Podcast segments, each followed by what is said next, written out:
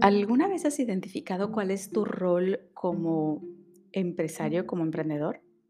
Ya sabes un poquito, bueno, voy a poner una analogía como muy extraña, muy, em, quizá muy exagerada, pero el policía bueno y el policía malo, ¿sabes? Eh, están frente a un criminal y está una persona que puede ser así como todo intimidante, todo agresivo, y otra persona que es más empática, que es más amable, que quiere estar buscando ganarse tu confianza. eh, bueno, ¿cuál rol, qué tipo de comportamiento, qué tipo de conducta sueles estar re- realizando o desarrollando en tu día a día? ¿Alguna vez lo has reflexionado?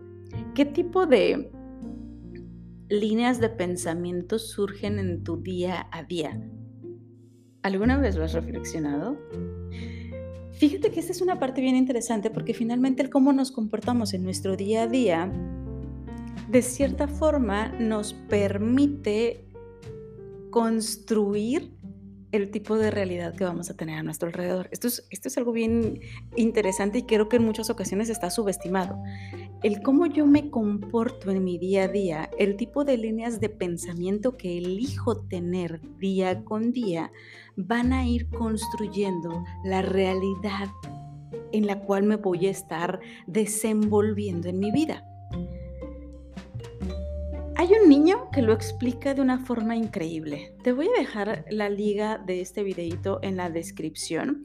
Seguramente, en la descripción de este episodio, seguramente ya lo habrás em, visto. Hace un tiempecito se volvió como muy viral. Y es un niño que, si mal no recuerdo, tiene un acento como, como hindú, quizá, o, medio árabe. No, yo creo que es más bien es hindú. Em, y él menciona, el videito lo puedes estar buscando en YouTube si es que no encuentras la liga por aquí abajo, pero el, videito lo puedes estar encontrando eh, buscando Practice Joy, como práctica la felicidad. Y este niño menciona, con toda la razón del mundo, que generalmente cuando nosotros practicamos algo, nos volvemos muy buenos haciendo ese algo o siendo ese alguien. Entonces, si tú practicas continuamente el estar enojado, si tú sueles estar enojado de forma continua, constante, va a llegar un punto en tu vida en el que va a ser muy fácil para ti estar enojado. Y así, va explicándote. De verdad, no te pierdas este videito, dura dos minutos, tres minutos, o sea, es muy, muy, muy cortitito y creo que vale mucho la pena. Entonces, eh, lo mismo ocurre como emprendedor, lo mismo ocurre como emprendedora o como empresaria. La forma en la que tú te puedas estar relacionando continuamente con tus clientes, con tus proveedores, con tu personal, va a hacer que tú vayas construyendo esa realidad con tu misma gente. Me explico. Si tú continuamente estás eh, diciendo, por ejemplo, no sé, o, más que diciendo, estás observando continuamente solamente los errores de tu personal o los errores, los fallos, todo lo que está mal dentro de tu negocio, te vas a volver muy bueno en encontrar todos los errores. Lo cual podrías decir, pues no está mal, ¿no? O sea, voy a estar viendo cuáles son los errores y voy a estar viendo cómo solucionarlos de una forma más rápida. Y eh, si tú quieres, sí, pero en realidad no. Al menos es algo que me ha tocado vivir como consultora de negocios. Se generan mejoras significativas, pero la persona nunca está feliz el dueño de la empresa siempre está viendo cosas que faltan, cosas que faltan, cosas que faltan. Y se hunde en ese vacío porque evidentemente siempre va a haber cosas por mejorar. Y creo que esa es parte de la maravilla de la vida. Continuamente podemos estar evolucionando, continuamente podemos estar creciendo. Y tú puedes decidir estar observando esas mejoras que no quiero decir con esto que te hagas ciego a todo aquello que se requiere mejorar en tu empresa. Me refiero a que practiques de mejor manera o de forma mucho más constante, mucho más intencional, el agradecimiento por todo aquello que está funcionando de forma adecuada. Que puedas estar practicando, más que estar viendo es que todavía le falta tal y tal y tal cosa a mi negocio, que puedas estar pensando, oye, ya tengo esto y esto y esto, ¿cómo puedo explotar al máximo esto que ya tengo? Si notas cómo el mundo que se abre es completamente distinto. Por un lado, una persona puede estar diciendo es que tengo que frenar todo, tengo que detenerme, tengo que eh, limitarme hasta que solucione todo este tipo de temas. Y la otra persona, con los mismos recursos, va a elegir hacer lo mejor posible, se está abriendo nuevas posibilidades, que por supuesto con el simple hecho de querer abrirse a nuevas posibilidades va a permitir tener de una forma mucho más simple los recursos necesarios para solucionar esos imperfectos que se tengan que mejorar contrario a la otra persona que frenó todo.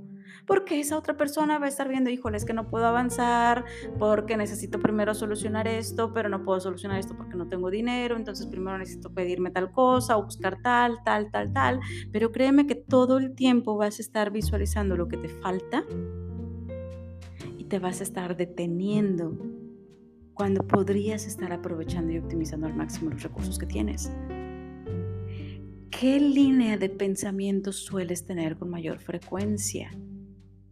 Una línea de pensamiento mucho más abierta al crecimiento, mucho más dispuesta a estar experimentando, a estar logrando eh, sacar lo mejor con lo que tienes, nuevamente, como mencioné hace un momentito, sin cegarte a las áreas de oportunidad que pueda tener tu negocio, tu compañía, tu equipo de trabajo, tus clientes, tus proveedores, etcétera, etcétera.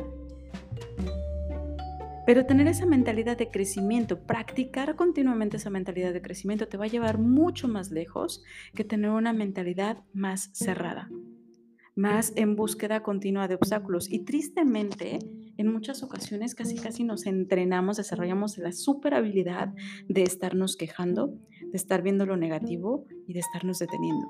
Sobre todo como emprendedoras, emprendedores, como dueños, dueñas de negocio, porque de repente es el mejor pretexto para no enfrentar nuestros miedos. Porque es más fácil decir, híjole, es que necesito tener este nuevo horno eh, Super 2000, no sé, que es maravilloso, increíble, me va a dejar los pasteles perfectos, ya saben yo siempre mis ejemplos de la pastelería, eh, pero esto me va a dejar así todo súper perfecto es mejor, es más, lo puedo estar procesando mejor, iba a decir más procesable, pero creo que esa no es una palabra, ¿no? Lo puedo estar procesando mejor, me puedo estar creyendo de una forma más simple que no puedo detonar mi emprendimiento, que no puedo llevar mi empresa a un siguiente nivel, porque no tengo ese horno a asumir que es porque yo tengo el miedo o porque yo no tengo el conocimiento claro de cómo seguir. ¿Sí me explico? Lo estoy dejando en algo más y ya estoy evitando conectar conmigo y con mis miedos y con esos temores o con esa, ya sabe, el golpe al ego de es que yo no sé cómo avanzar y necesito que alguien me pueda estar asesorando. Todo ese tipo de cuestiones finalmente surgen y se detonan del tipo de pensamiento que estemos practicando. Puede haber personas que se sumerjan continuamente solo en esas deudas que tienes. Híjole, es que debo tal, debo tal, debo tal, debo tal, y estoy sumergida y no puedo ni dormir pensando en deuda, deuda, deuda. Todo aquello en lo que enfocas tu energía se expande. Todo aquello en lo que te enfocas se expande. Entonces tú te puedes estar focalizando en las deudas o puedes focalizarte en solucionar esas deudas. Que si notas el enfoque es distinto. Porque por un lado vas a estar pensando, híjole, es que cómo hago, es que esto está bien complicado, es que eh, ni siquiera tengo ahorita algún nuevo cliente o eh, me cancelaron tal producto y estás pensando en problemas y problemas y problemas. O podrías estar diciendo, ok, no voy a negar que tengo esta deuda, pero tampoco me voy a desgastar en darle vueltas a la cantidad de números porque va a ser la misma. Entonces, ¿qué es lo que tengo que hacer? ¿Cómo sí puedo empezar a detonar ciertos ingresos o cómo voy a estar buscando, no sé, algún tipo de apalancamiento, cómo voy a estar buscando una solución a este problema en el que me he metido. Y entonces tu enfoque, tu atención, tu energía va a estar centrada en encontrar soluciones, no en no dormir por pensar en los problemas que tienes. ¿Dónde está tu línea de pensamiento?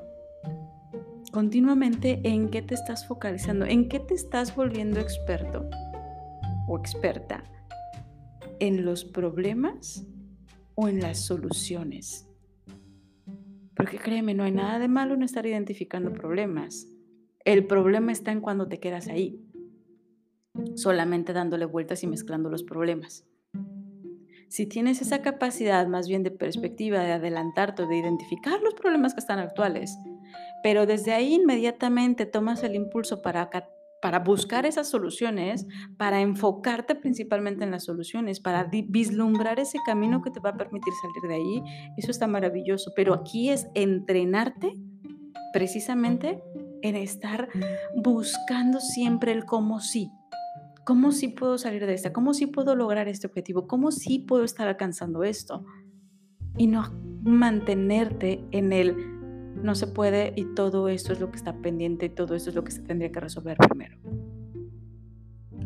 Te invito a que tomes eh, esta pequeña reflexión, que empieces a, analizar, eh, que no sería ni siquiera un análisis, más bien sería una conciencia, que empieces a tomar conciencia de cuál es la línea de pensamiento que más se mantiene en ti a lo largo del día. Y con base en ello, empieza a tomar decisiones para que de forma intencional estés más tiempo en el lado positivo, eh, en el lado que te impulse a encontrar soluciones, en ese lado que te motive a crecer, a desarrollarte, a no quedarte ahí estancado. Espero que esto te sirva un montón. Yo soy Caro Hernández, te mando un abrazo, nos escuchamos mañana.